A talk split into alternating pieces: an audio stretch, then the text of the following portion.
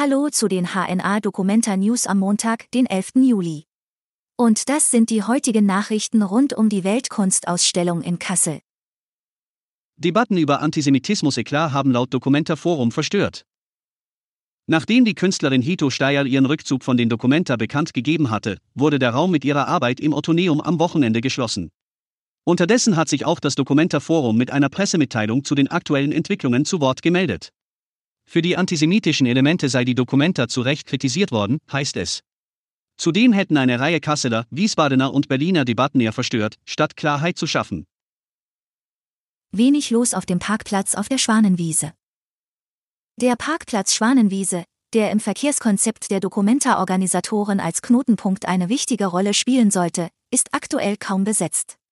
Diesen öden Zustand haben in den vergangenen Tagen immer wieder Beobachter gegenüber der HNA geschildert. Die Dokumentarmacher halten dennoch an dem Konzept fest.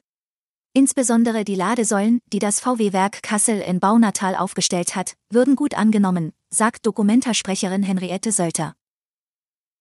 Antisemitismus-Experte Mendel kann sich Verhalten der Dokumenta nicht erklären. Nach dem Eklat um antisemitische Kunst auf der Dokumenta sollte Meron Mendel die Kunstschau beraten. Nun hat sich der Direktor der Bildungsstätte Anne Frank zurückgezogen. Ich habe der Dokumenta meine Unterstützung zugesagt, aber ich kann nur helfen, wenn man meine Hilfe auch will, sagt Mendel.